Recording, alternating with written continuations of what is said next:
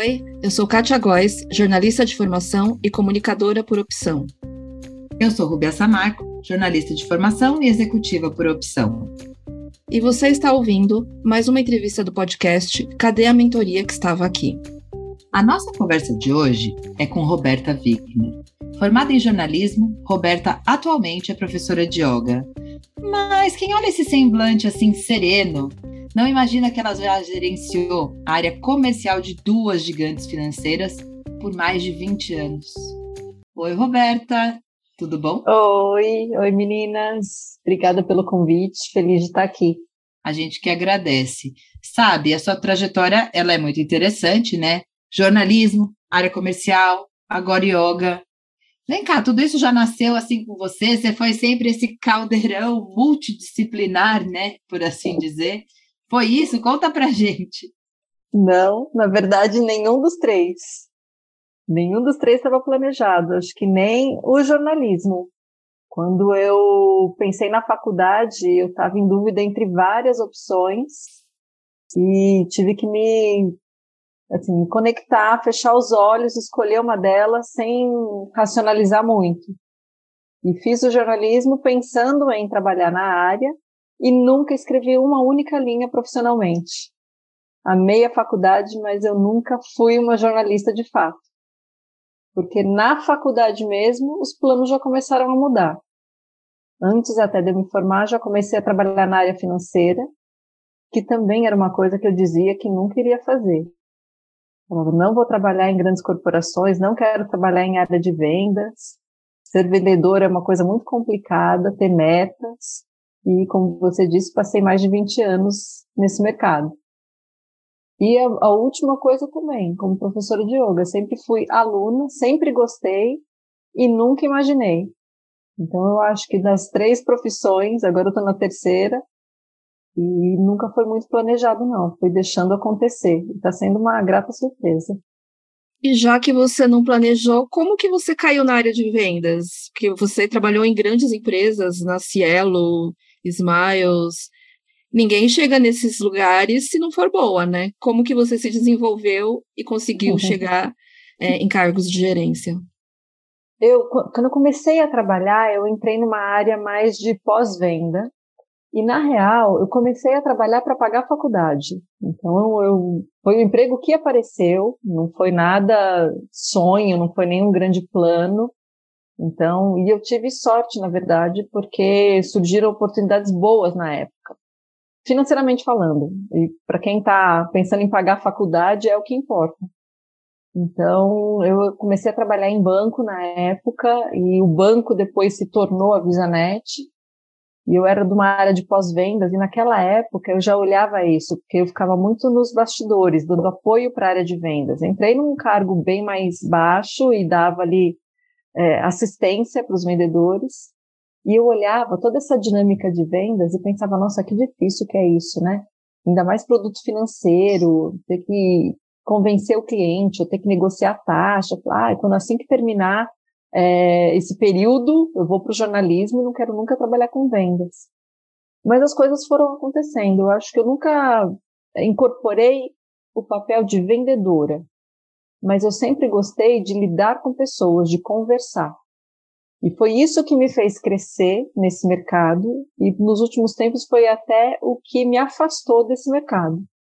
Porque gostando de pessoas, eu sempre consegui conversar, sempre tive muita empatia, e os clientes gostavam de mim, e acho que isso foi me levando. E uma coisa que aconteceu também foi que nesses mercados eu sempre trabalhei com clientes muito interessantes. Eu sempre atendi é, mercado corporativo. E dentro dessas empresas tem uma segmentação. Então tem ah, o segmento de vestuário, o segmento de automotivos.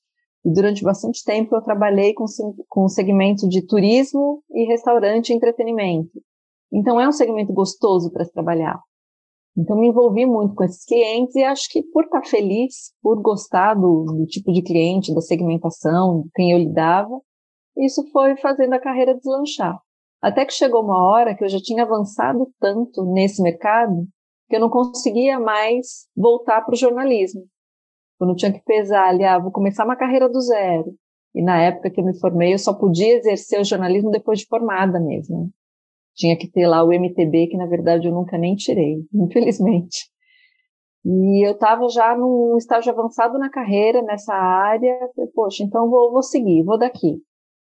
E depois de, dessa segmentação de entretenimento, eu passei a atender o turismo, que foi até o que me levou a trabalhar na Smiles depois. Então, atendi toda a parte de aviação, hotelaria. Então, foi muito gostoso, aprendi demais. E sempre nesse ritmo, gostando de conversar com as pessoas, tendo um bom relacionamento. Só que chega uma hora em que gostar tanto assim de clientes pode colocar um pouco em risco a rentabilidade da empresa ou o interesse da empresa. E foi aí que eu percebi, falou, ser um bom vendedor também não é fazer tudo o que o cliente quer, é pesar os dois lados, é vender o produto no maior preço possível que o cliente está disposto a pagar. E às vezes eu derrapava aí nesse equilíbrio. Poxa, tá caro. O cliente falava que tá caro e eu concordava com ele. Poxa, é difícil. e pensando em mercado financeiro, em todas as crises, todos os períodos que a gente já passou aqui nesse país, é muito difícil conseguir garantir rentabilidade e conseguir a satisfação do cliente. Então, em alguns momentos eu me questionava, falava, poxa, será que o produto que eu estou vendendo, o serviço que eu estou vendendo tem a ver com os meus valores? Só que, por outro lado, toda a parte de benefícios e é atrativo, né? Trabalhar numa grande corporação, trabalhar em multinacional, então tem um lado que te seduz. E eu ficava sempre nessa dúvida, para onde eu vou? Vou seguir coração ou vou pensar aqui no conforto que eu tenho nessa posição? Mas a gente sempre busca alcançar algum lugar. E, esse lugar que eu queria era muito de uma satisfação, dizer, não, agora eu estou bem. E aí no yoga eu estou aprendendo que a gente se coloca numa busca infinita. Cada vez que você busca alguma coisa, essa coisa não vai chegar, ou quando ela chega, você busca outra. Então, nesse período todo que eu trabalhei, eu buscava, não, eu quero ser uma profissional melhor. Não, eu quero estar confortável nessa posição. Não, eu quero ser uma vendedora que entrega. Eu quero, e eu quero, e eu quero. E eu fui colocando aquela cenoura que nunca chegou. E eu vejo que ela realmente ela não chega. Aí, Roberta, voltando um pouquinho no tempo, né, para aquela Roberta adolescente ou jovem adulta, né, que precisou buscar por si própria os recursos para pagar os seus estudos. Como é que foi para você, então, sair dessa adolescência, entrar nesse mundo, sei lá, adulto? Eu não sei se essa transição. Eu ainda estou em dúvida se essa é uma transição assim linear nessa idade exata, mas enfim, a gente é puxado pela vida, né? Escolhe faculdade, escolhe isso. É, como que você acha que essas escolhas foram sendo moldadas? Da onde veio o fio? Eu entendi eh, perfeitamente que você foi o emprego que você arrumou lá no banco lá atrás para custear o seu o jornalismo. Da onde veio esse fio de jornalismo nessa adolescência? Você teve alguém que você se espelhou na TV, no rádio, na revista? O que, da onde veio o fio do jornalismo? E como você acha que você aplicou o que você estudou também dentro do banco? Porque nada a gente joga fora, né? O fio do jornalismo surgiu de um sonho que depois esse sonho se materializou em forma de filme. Eu não, não existia ainda o Diabo Veste Prada na época em que eu fiz a faculdade, mas quando eu assisti o filme, poxa, era isso que eu queria, que eu sonhava, e era um sonho muito distante, era uma ilusão. Eu queria trabalhar em revista feminina de moda, aquela coisa super glamourosa e charmosa, então eu pensava nisso, tanto que eu falo que eu me conectei, fechei os olhos para escolher a faculdade, eu pensei o que, que eu gosto de fazer, e eu sempre adorei essa parte de revista, tanto que eu sinto uma falta danada hoje em dia de ter revistas, assinatura de revista, revista papel, em mão, adorava isso. Então quando eu fechei os olhos e pensei o que, que eu mais gosto de fazer, eu adoro ler revista, eu adoro ver foto bonita, eu sou uma libriana, eu gosto muito de astrologia e falam sempre que Libra está ligado com estética, com visual, com toda essa coisa ligada à beleza. Então eu sempre adorei ver fotos bonitas, sempre gostei de foto de imagens. E eu sonhava com isso, imaginava, vou trabalhar em uma grande revista na área de moda e uma revista feminina, então tinha esse sonho. Só que o sonho logo desapareceu, porque na faculdade eu vi que pouquíssimas pessoas sonhavam com isso, tinha muita gente, e, e o período que eu estudei, tinha muitos homens estudando jornalismo para trabalhar com jornalismo esportivo. Então, até ao meu redor, eu tinha pessoas bem diferentes do que eu imaginava que eu iria encontrar numa faculdade de jornalismo. E eu lembro que eu fui conhecer a faculdade, fui visitar antes de fazer a matrícula, e eu vi uma pessoa entrando ao vivo num programa de TV que a faculdade fazia. E eu olhei aquilo, me deu um frio na barriga, falei, nossa, como assim entrar ao vivo, né? Porque eu pensava muito no jornalismo escrito, nunca pensei no audiovisual. E quando eu vi a pessoa entrando ao vivo com a câmera 3, 2, 1 gravando, falei, nossa, eu nunca vou ter sangue frio para isso. E eu acho que foi esse ponto do jornalismo que me ajudou na carreira. Porque ali não tem muita coisa de revista, muita coisa de escrita, mas tem muito do se vira. Vai entrar o programa ao vivo de TV, tem que fazer a pauta, tem que entrevistar agora. Então, esse jogo de cintura e essa exposição que o jornalismo traz, porque até então eu me imaginava tímida. E no jornalismo ser tímida meio que não combina. Então, eu tive que perder a timidez de um jeito ou de outro e foi uma faculdade muito boa, eu sou muito grata pelo que eu aprendi lá. Então tinha assim programa e eu tive sim que entrar ao vivo no final das contas. Então essa experiência serviu. Eu imaginei que eu seria a pessoa das letras, da escrita, mas na verdade não, foi muito mais disso, de estar tá ao vivo com o seu entrevistado e no final estar tá ao vivo com o cliente, estar tá ao vivo na reunião e estar ali, ter que falar, ter que se expressar. Então acho que essa parte da, da expressão também e se expressar tanto no falar quanto principalmente no ouvir, né? Eu acho que a área de vendas, o segredo para uma área de vendas boa de qualquer serviço, de qualquer produto, é conseguir ouvir. Então, o jornalismo me trouxe isso, eu acho, pensando aqui agora, saber lidar com pessoas. Que isso é no jornalismo e em qualquer outra profissão, né? Nossa, me identifiquei muito, assim, porque eu também entrei querendo trabalhar em revista. Hoje em dia nem existe mais revista, né? É. Estaríamos desempregadas eu entrava pensando que eu ia cobrir guerra lá no front. Eu tinha assim muito ou a queda do a queda do muro de Berlim, né? É, eu ouvi o Zeca Camargo entrando ao vivo. Não sei se era. Desculpa, eu errei. Não sei quem entrou ao vivo. Alguém na TV Globo. A gente não se lembra que o jornalismo também é uma indústria e muito parecido com a vivência que eu tenho até do outro lado do balcão, que hoje em dia nem, acho que nem tem mais balcões, mas isso fica para um outro tipo de programa que a gente faça, Kátia, né? Não, é isso. É que, que a gente entra na faculdade, a gente não tem noção, né? Eu também só pensava em escrever. Ah, eu gosto de escrever, vou fazer jornalismo. Mas a gente não sabe das outras oportunidades que tem na área. A maioria foi para assessoria de imprensa, que eu pessoalmente nem sabia que existia, né? realmente a faculdade foi boa para isso. A gente teve a oportunidade de, de experimentar todas as áreas para ver o que, a gente gostava de verdade, né? Na e... verdade, não é que você não sabia que existia, é que há 20 anos não era o que é hoje. Era um troço embrionário, tinha, principalmente no Brasil, Estados Unidos já tinha outro tipo de estrutura, mas aqui tinham duas, três, entre aspas, pessoas que faziam. Então, é uma indústria que se desenvolveu, é uma história recentíssima da indústria local. Verdade. E eu vi que a Roberta fez pós em marketing também, né? Então ela insistiu ainda na comunicação, ela não, não desistiu totalmente. Eu queria saber como a como o jornalismo, como o marketing é, te ajudou como nas vendas e te ajuda hoje em dia como professora de yoga. Chegou um ponto na carreira nessa área de vendas, mercado corporativo financeiro, em que começou a faltar a parte financeira da história, que a gente não aprende no jornalismo. E eu comecei a ver que eu teria sim que ter uma pós-graduação até para seguir na carreira, porque eu estava naquela busca, vou me tornar uma profissional melhor, vou crescer nessa carreira. Só que eu não tinha bagagem e nem vontade, para falar a verdade, para fazer algum curso ou alguma graduação ou pós-graduação em finanças, em economia. Eu não sou uma pessoa de números. Então, eu fiz algo intermediário. Quando eu pesquisei, eu falei, poxa, marketing, legal, tem a ver, alguma coisa humanas, descolada, vai me deixar numa zona de conforto, mas eu vou ter pelo menos uma aula de finanças aplicada, ou uma aula de estatística.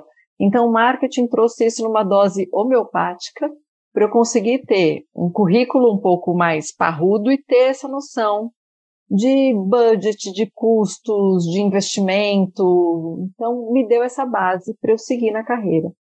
E, e, foi bem importante, foi muito gostoso estudar tudo isso. para realmente aplicar, porque na faculdade, embora eu tivesse, na época do jornalismo, tivesse toda essa parte de comunicação que me ajudou nas vendas, eu comecei a ver na pós coisa que eu poderia usar no dia a dia mesmo. Ah, como você vai calcular o payback de um investimento? Foi ali que eu aprendi esse tipo de coisa, que vai muito dia a dia, vai muito no, no que eu estava fazendo naquele momento. Então também gostei demais da minha pós marketing, mas nunca tive a, a ideia de trabalhar com marketing, porque foi interessante na pós desconstruíram a imagem que eu tinha e a ideia que eu tinha de marketing. A maioria dos professores falava, ah, todo mundo vem para cá pensando que marketing é a área descolada da empresa, é a área de eventos, é a área que vai fazer a propaganda. Não, a área de marketing é a área que vai ter que se virar com budget para entregar algum, algum projeto ou alguma meta de uma maneira muito criativa. Então, também conheci um outro lado do marketing e, e, foi bem tranquilo isso. Eu nunca tive esse plano de trabalhar com marketing. Porque, poxa, não, não é o sonho. Da mesma forma que o jornalismo não é o Diabo Veste Prada, a revista chiquérrima em Nova York, e o marketing também não é a pessoa descolada que vai só cuidar de propaganda, divulgação. Qual é o mito das empresas, então, que você desmistifica? Eu gostei dessa nossa desmistificação toda aqui, né? O que você acha que dá para desmistificar, então, de trabalhar em banco, instituição financeira, sei lá, multinacional, que as pessoas veem uma aura que você acha que não é correspondente à realidade? Eu acho que todo trabalho, e aí é fácil falar agora, depois de tanto tempo de carreira, porque lembrando da Roberta, início de carreira, esse conselho não seria válido, mas hoje eu vejo que trabalho tem sim, por mais clichê que seja, está conectado com a tua essência, tem a ver com você. Então, imaginar que ah, eu vou trabalhar num banco, eu vou lidar com, somente com números, eu vou aplicar, por exemplo, um economista, vou aplicar o que eu aprendi na faculdade de economia ali no banco. Eu acho que isso é a segunda parte. A primeira é ter jogo de cintura para trabalhar numa grande empresa. Ter jogo de cintura para lidar com multinacional, com pressão que vem de fora, com meta, com cenário econômico que muda.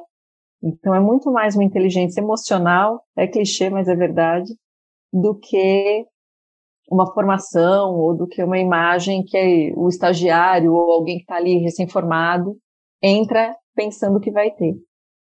Então tem que gostar muito para conseguir lidar com tudo isso. E talvez isso foi o que indiretamente veio me trazendo para o yoga eu não, não, não falo que ah, eu estava desiludida com o trabalho que eu tinha, ou eu não gostava, pelo contrário, eu, tava, eu gostava, mas eu estava numa busca. E essa busca de querer ser melhor, querer entregar e querer ser igual às pessoas que tinham uma resiliência maior do que a minha, às vezes eu olhava sempre isso, os meus ídolos ali eram, nossa, aquela pessoa saiu daquela reunião super tensa, a pessoa tá plena. E eu tô aqui super nervosa, tô aqui com dor no ombro, com dor de cabeça, com enxaqueca e tal. Se eu me acalmar, se eu me tornar uma pessoa diferente, se eu aprender a lidar com isso, eu vou ser aquela executiva plena que vai conseguir gerenciar tudo isso. Só que o meu corpo começou a me avisar. E aí eu comecei a ter crises de enxaqueca. E a enxaqueca que durava algumas horas, a enxaqueca começou a durar dias, e a enxaqueca não saía mais de mim. Só que a gente vai procurar no, em outro lugar, né? Eu fui no médico e comecei a tomar medicação, só que dor de cabeça é uma coisa interessante. A cabeça é a única parte do nosso corpo que dói sem motivo. Não tem um motivo específico. Se você está com dor de estômago, é uma gastrite, é uma inflamação, é alguma coisa que tem lá dentro do estômago. A cabeça sente dor, você pode fazer um milhão de exames que não vai aparecer nada por que a tua cabeça está doendo. A não ser que seja algum caso crítico. Mas essa dor de cabeça, essa enxaqueca que todo mundo tem, não tem ali, ah, esse nervinho está inflamado, essa, é, essa parte aqui que está com um problema. Não, é uma dor que você não consegue explicar. E eu fiquei bastante tempo lidando com remédio e com acupuntura e fiz de tudo para sarar essa enxaqueca. E ela começou a melhorar depois de alguns anos de terapia, e da terapia eu me preparei para conseguir chegar na meditação. Se eu tivesse ido direto para meditação naquela época, não teria tido resultado nenhum, eu nem conseguiria pensar em meditação. Então eu tive que ter um tempo de terapia para preparar minha mente para conseguir chegar na meditação. E foi aí que eu percebi que a meditação me trazia um resultado, um benefício maior do que os remédios. Quem toma remédio de enxaqueca é, é, é constante, você tem que tomar esse remédio todos os dias para sempre. E é, não era uma coisa que eu não queria. Então ali foi virando essa chavinha, falar, poxa, eu estou buscando ser a, a, executiva plena, mas não está em mim. Sabe? Nunca foi o plano. Essa não sou eu. E eu estou buscando algo inatingível e isso está me fazendo mal. Então, embora não tenha sido muito planejado, foi algo que aconteceu. Que aí da meditação vai surgindo essas ramificações, né? A meditação, aí tem mindfulness, tem yoga, tem um tipo de exercício, tem respiração. E aí eu comecei como praticante. Eu fiquei muitos anos como praticante ainda encarando da forma errada. Poxa, o yoga vai me transformar na executiva plena que eu quero ser. Vai virar alguma chavinha errada aqui dentro da minha cabeça e eu vou conseguir atuar da maneira como eu queria. E, e é muito momentâneo, né? Às vezes acontece uma coisa, melhora agora, ah, ok, a meditação me ajudou, agora eu tô plena. Aí na crise seguinte, você perde toda aquela plenitude que você alcançou. Então fica nessa é um passo para frente dois para trás, um passo para frente dois para trás. Então, não que não ajude, mas vai ajudar aquela pessoa que tem que tem talento para aquilo, que tem resiliência, que está ali na carreira correta. Demora muito para a gente achar. E acho que a gente encontra quando a gente desconstrói isso que você disse, as ilusões, os sonhos. Então, ah, o trabalho perfeito não existe mas existe aquele que te faz sofrer menos.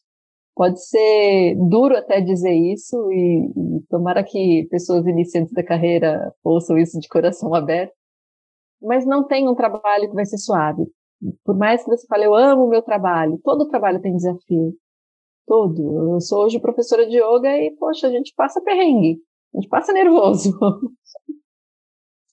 E também você acha, Roberta, que possa ter havido uma transição na sua vida? Por exemplo, quando você fala, né, no encaixo, você fez por 20 anos, então tem alguma coisa ali também que foi sua, era uhum. sua, e a gente também vai mudando ao longo da vida, né? Pode ser uma transição, ou é, não sei, eu, eu não sei se eu entendi muito bem, mas eu acho que possa ser também uma transição e você ser as duas coisas. Eu, eu não sei se existe também esse executivo pleno. Às vezes hum. a pessoa estava lá plena, sentada na cadeira e fervente por dentro. Eu não sei se nos meus 20 anos de vida corporativa se eu encontrei um executivo pleno.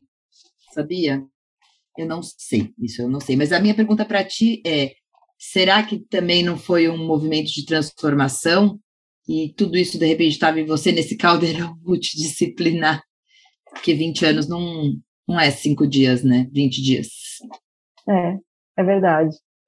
E aí, talvez, pensando agora nisso que você trouxe, no início da carreira eu era muito mais feliz do que nos últimos anos. E por vários motivos. Então, quando você é mais jovem, você é, se dedica mais. E quando eu comecei a trabalhar, eu ainda era solteira, não tinha filhos. E eu acredito muito que a gente se transforma. E eu adoro isso, da gente se transformar. Então, tem coisas que eu vou dizer hoje que eu não gosto, que daqui a um ano, se a gente tiver essa mesma conversa, pode ser que eu esteja trabalhando com alguma outra coisa. No futuro, vai que eu me torne executiva plena, sei lá. Então, eu gosto da gente é, se abrir para esse tipo de transformação. E nesse período todo, eu tive momentos muito felizes. Eu tive alguns momentos em que é, eu achei que eu estava no lugar certo. Poxa, nasci para isso, não planejei ser vendedora, mas estou aqui, estou batendo meta, estou ganhando prêmio, estou sendo reconhecida. Então eu tive momentos muito felizes em que eu pensava que eu tinha me encontrado. Ah, essa carreira. Com o passar dos anos, a gente vai se valorizando mais, vai aprendendo outros interesses, começa a ter uma outra visão da vida. E isso veio junto com casamento, e aí tem toda uma outra questão para lidar além do dia inteiro dentro do trabalho, o dia que você vai construir para tua família ali fora. Aí depois tem o primeiro filho, depois segundo filho. Eu tenho dois filhos adolescentes, um garoto de 15 e uma menina de 13. Então eles nasceram ao longo dessa, desse período todo, de eu trabalhando bastante. E minha filha nasceu num ano muito importante no mercado que eu estava. O mercado de adquirência, mercado de cartão de crédito, que a gente chama de adquirência, ele sofreu uma brusca mudança em 2010, porque antes existia uma exclusividade de bandeiras, então Mastercard só passava na Redcar, Visa só passava na VisaNet, era um mercado tranquilo. E em 2010 teve uma determinação que isso deixou de ser exclusividade. Então o mercado inteiro se mexeu muito, assim, foi uma mudança muito drástica. E foi no ano que a minha filha nasceu. Então eu tive que lidar com tudo isso. Um filho mais velho, e mais velho ele tinha dois anos, uma recém-nascida e um mercado novo. E, e, aí que eu comecei a ver, falei, poxa, a gente, né, as mulheres, principalmente, começam a ter que fazer escolhas. E essa escolha até hoje ainda pesa muito pra gente. Então, ah, eu vou cuidar da recém-nascida, e naquela época foi até bem interessante, porque eu fui promovida na licença maternidade. Então, eu estava de licença, fui promovida, fiquei super feliz com a promoção, só que eu ouvi assim, ah, então, pela promoção, você tem que fazer um curso durante a sua licença. Então, eu encaixei esse curso entre um período de amamentação e outro, para poder voltar na nova cadeira por conta da promoção. Então, eu acho que até ali eu estava muito confortável. A partir dali que essa transição foi acontecendo de uma maneira gradativa. Poxa, e agora, né? Dois filhos, dois filhos pequenos, a carreira que está exigindo, a promoção que é super comemorada. Então, quando a gente ouve falar em promoção, a gente pensa, ah, meu salário vai aumentar, meu cargo vai ser nobre. Só que poucas vezes a gente tem ideia do tamanho da responsabilidade que está vindo junto com essa promoção. E aí isso começou a não encaixar tão bem. Então, acho que dali para cá, assim, desse período para cá, então metade do meu período corporativo foi muito confortável. O desconforto começou um pouco aí com a questão de filhos. E consegui encaixar tudo isso, né? Porque aí, a partir do momento que a gente tem filho, eu acho que a gente fica devedor em todo lugar. Então, você está no trabalho pensando na casa, você está em casa pensando no trabalho, e isso vai ficando rotineiro. Tem gente que tem talento para isso, mas para mim começou a ficar sofrido. Por isso que eu cheguei nesse momento aí já imaginando uma transição, não planejando, mas eu imaginava alguma coisa que me trouxesse conforto. Eu, poxa, tanto que em alguns momentos eu me escondia. Nesse período da terapia, a terapeuta me falava muito isso, falava, você se esconde. Então, numa reunião, você não se impõe. Eu falei, não, porque eu tenho medo de uma outra promoção. Eu falei, por favor, não quero que ninguém pense em mim para uma próxima promoção, não quero dar espaço. Então, essa busca era de algum lugar que me desse conforto. Só que numa empresa é, que tem ali toda a rentabilidade, que tem meta, não tem como ter uma profissional num lugar confortável. Ah, ela vai ficar ali quietinha fazendo o básico dela das 8 às 6 chega uma hora que não dá mais. E foi o que aconteceu. Me falaram, olha, não dá mais. Eu ia elogiar a empresa que te promoveu na licença maternidade, mas, pô, fazer um curso.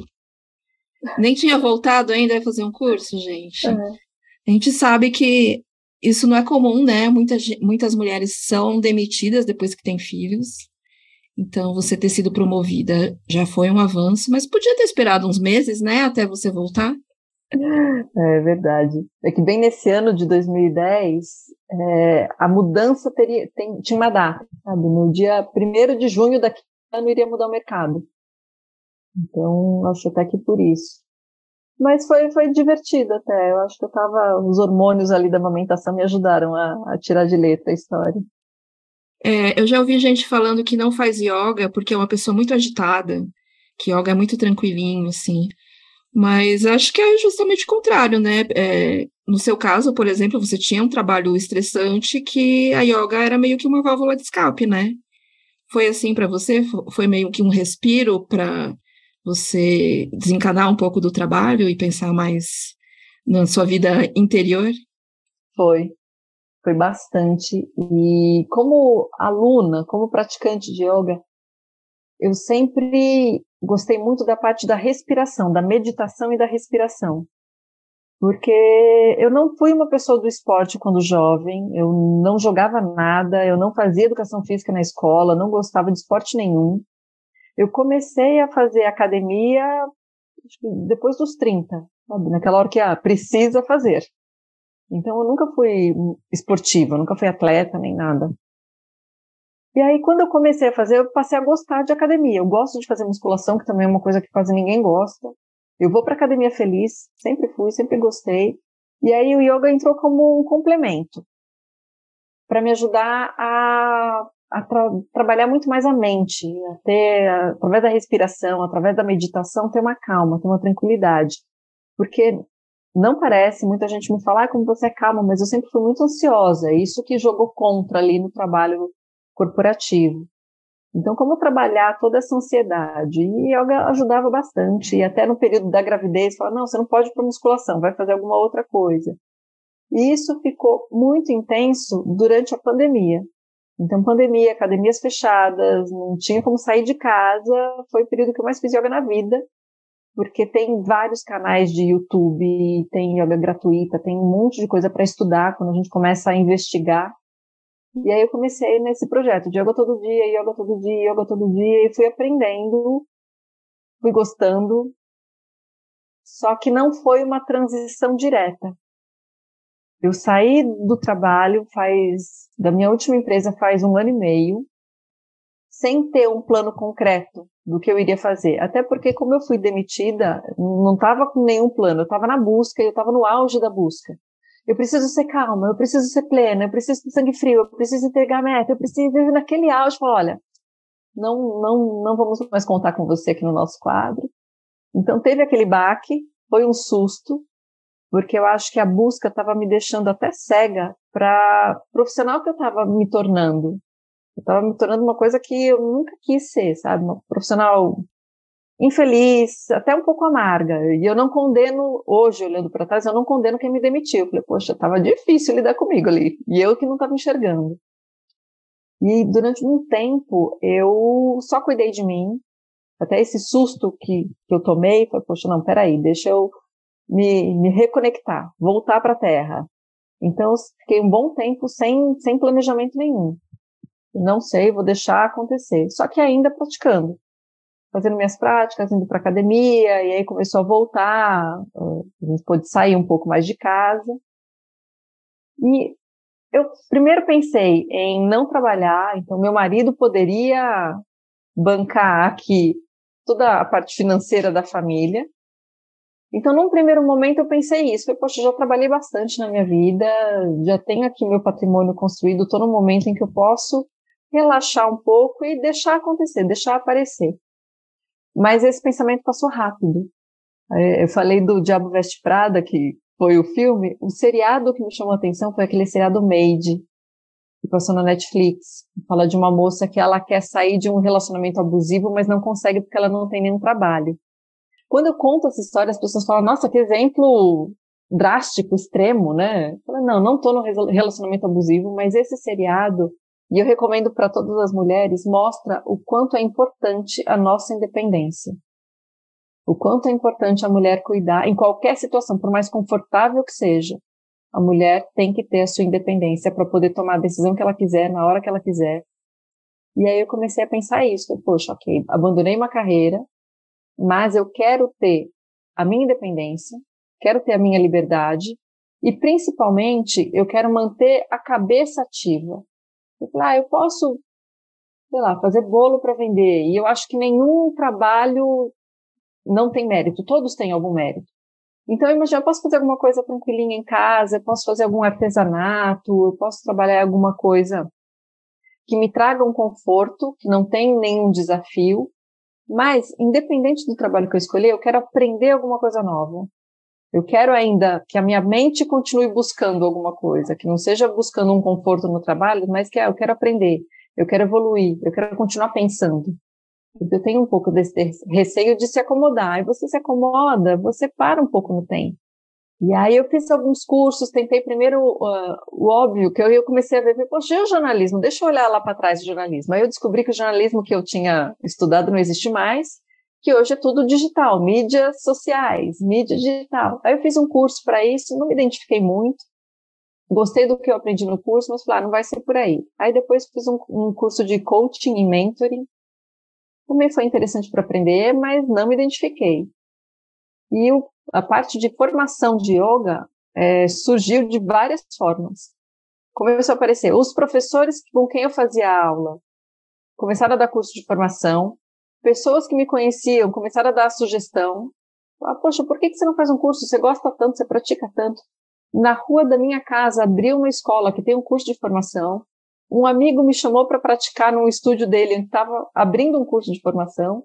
Então começou a aparecer por todos os lados. Foi muito um sinal. E eu acho até que no período em que isso tudo aconteceu, porque o curso de formação de yoga ele ficou parado nesse período todo de pandemia. Estava muito difícil ter aula presencial. Então tinha um ou outro curso online. Só que quando eu decidi buscar um curso, era bem aquele momento que todos estavam voltando. Então surgiram várias oportunidades. E quando eu me inscrevi, eu estava com dois cursos semelhantes começando na mesma semana que eu tive que fazer ali um Uni do Unité para qual que eu vou. E quando eu comecei o curso, aí sim eu descobri, e aí eu vou falar muito encantada, muito de coração, que todo mundo fala, o que é o yoga, que é uma coisa, é um universo, uma coisa linda, maravilhosa, que quando a gente começa a estudar, é que a gente vai ver o quão profundo é isso.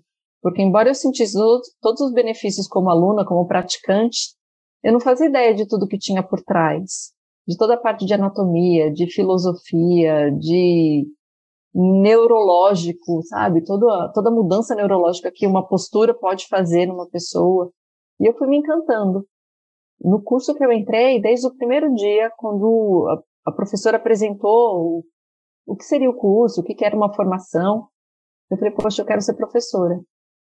Até porque eu imaginava que seria muito mais difícil, por eu não ter tido esse histórico atleta. Falei, poxa, eu vou ter que voltar lá atrás, fazer uma faculdade de educação física, aprender a jogar tudo que eu não joguei, aprender todos os exercícios que eu não fiz para ter o fôlego para ser professora de alguma coisa relacionada a corpo.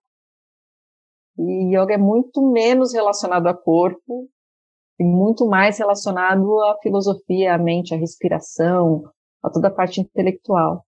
Então eu entrei e aí foi o inverso, olha só, pensando aqui agora, né? Eu entrei iludida no jornalismo e vi que não era bem aquilo eu entrei sem esperar muito do yoga e quando eu entrei, eu falei, uau, que universo lindo.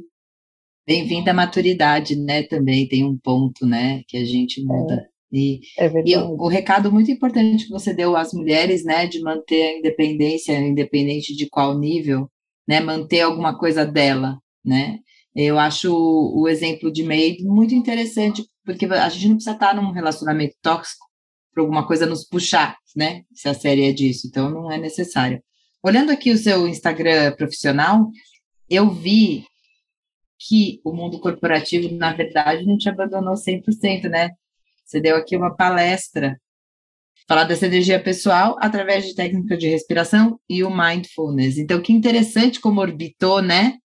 Dentro do seu mundo atual, faz uma visita para o seu mundo anterior, né? Isso foi muito gostoso, porque, como eu falei, eu sempre gostei das pessoas. Então, em todo lugar que eu trabalhei, eu sempre gostei muito, sempre tive muito bom relacionamento profissional com clientes, com, com pares. Eu sempre gostei disso.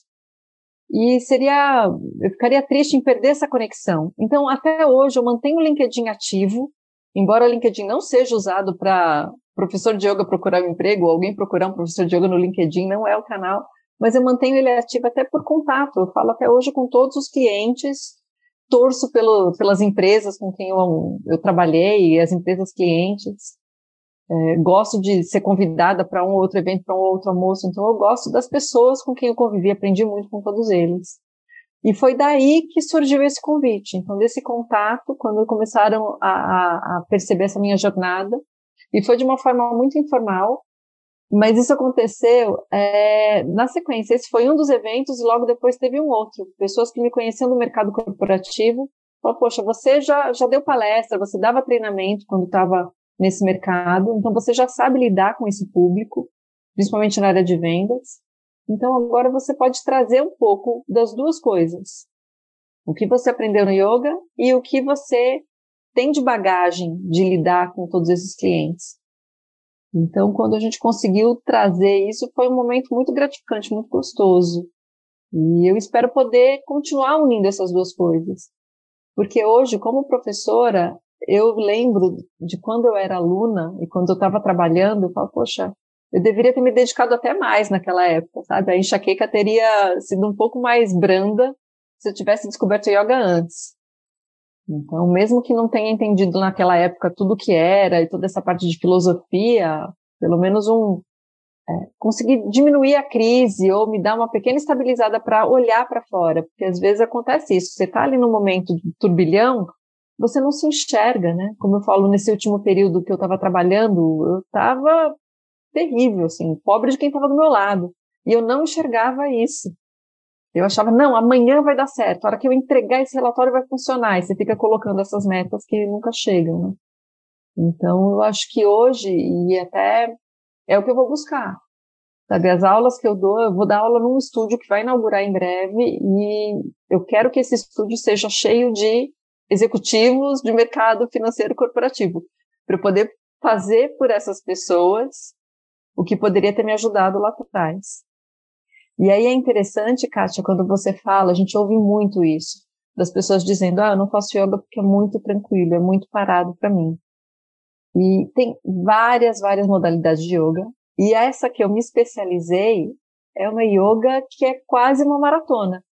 Porque é uma yoga em sala aquecida e é vinyasa yoga. Então é uma yoga que agita muito, que traz muito calor. E é um calor para equilibrar o que a gente chama de fogo interno, assim, é para te dar mais motivação. Por isso que eu acho que é perfeita para os executivos sabe? Alguma, alguma coisa que vai te despertar, vai te dar energia. Não é aquela yoga para fazer antes de dormir. Existe também. Aquela que vai te relaxar, você vai soltar os músculos e vai dormir gostoso, tranquilo. Mas tem inclusive a outra, para você fazer de manhã para ter aquele dia puxado de trabalho, cheio de energia. Vai substituir a cafeína. Então, até isso, tem um cardápio ali extenso para você escolher que modalidade que você quer. Eu estava pensando aqui que você falou do, do seu último emprego, né? Que você estava até amarga, né? Que conselho você daria para as pessoas que estão nessa situação e que querem mudar de área, mas não sabem muito bem para que lado ir e o que fazer? E largar, né, uma carreira longa para uma coisa nova, que é sempre um desafio, né? Eu acho que eu tenho o privilégio de, de, de ter saído e poder passar um tempo pensando o que fazer. Olhando para o nosso país, poucas pessoas têm esse privilégio. Muita gente vai ter que aguentar a amargura ali onde está mesmo. E o, se eu fosse dar um único conselho é abandonar o perfeccionismo. Eu acho que conforme a gente vai crescendo na carreira, vai tendo mais desafio, mais demandas, mais funcionários, mais clientes, tudo é mais. E se você se apegar ao perfeccionismo, a querer fazer tudo, a querer ler todos os e-mails que chegam na nossa, nossa caixa, a querer ler todos os contratos na última linha, aí sim a gente vai se tornar essa profissional amarga. Então, é ter esse jogo de cintura e aí levar ao pé da letra o lema do que feito é melhor que perfeito. Então, acho que nós mulheres temos uma tendência à perfeição, a querer entregar o melhor que a gente pode, e isso vai minando nosso desempenho. Então, para quem não pode não tem opção de sair ou de escolher uma outra carreira, abandona a perfeição. Faz o que dá hoje, né? Ah, por mais que a gente seja cobrado, então conseguir lidar com a cobrança sem querer entregar tudo. E para quem está pensando num, numa mudança, num, numa transição de carreira, eu, eu um pouco mais de conforto, porque quem está pensando nisso pensa, obviamente, principalmente na questão financeira, né? A primeira coisa que vem na cabeça, poxa, eu vou largar aqui, eh, eu vou abrir mão de algum emprego, de algum status ou de alguma carreira para começar do zero alguma coisa que eu ainda não tenho certeza se vai dar certo ou não. E quase sempre com as pessoas que eu converso, dá certo. Por mais que, ah, eu vou abrir um negócio, eu vou empreender, esse negócio vai falir, então, você pode passar por várias, vários desafios mas você vai encontrando caminhos. Sabe? Deixa o universo trazer as coisas. A gente se apega a uma segurança e essa segurança pode se tornar uma armadilha em médio prazo ou em longo prazo. Então, se você tiver com um desafio hoje, encara outro, sabe? Se joga em outro, vai dar certo. E para mim deu tão certo. Eu, eu, brinquei esses dias que eu falei, poxa, eu tô eu tenho que tomar cuidado com as coisas que eu passo para o universo, porque realmente está acontecendo. Porque eu entrei nesse curso, foi um curso rápido, de oito meses, para formação de yoga. E no primeiro dia eu falei, poxa, eu quero me tornar professora. Quando foi chegando no final do curso, eu falei, poxa, eu quero ser professora deste estúdio. eu me formei em 15 dias, eu estava na seletiva do estúdio. Durante a seletiva eu pensei, nossa, será que eu vou conseguir? Não vou. Passei na seletiva. Então as coisas estão acontecendo de um jeito que está me assim, faltando tempo até preparar, pensar, falei, uau, tá dando certo. Então, é, o conselho para quem vai se arriscar é se arrisca. As coisas acham um caminho, a natureza vai encontrando um caminho, o destino vai surgindo com surpresas boas. Eu sou bem otimista, e eu acho que com otimismo a gente vai longe. É um bom recado, foi um bom conselho para as nossas ouvintes. Muito obrigada, Roberta. Eu que agradeço. Se você tiver sugestão de temas ou de entrevistados para os próximos episódios, é só comentar no nosso Instagram, arroba cadementoria, ou enviar um e-mail para cadeamentoria.gmail.com. Até o próximo episódio.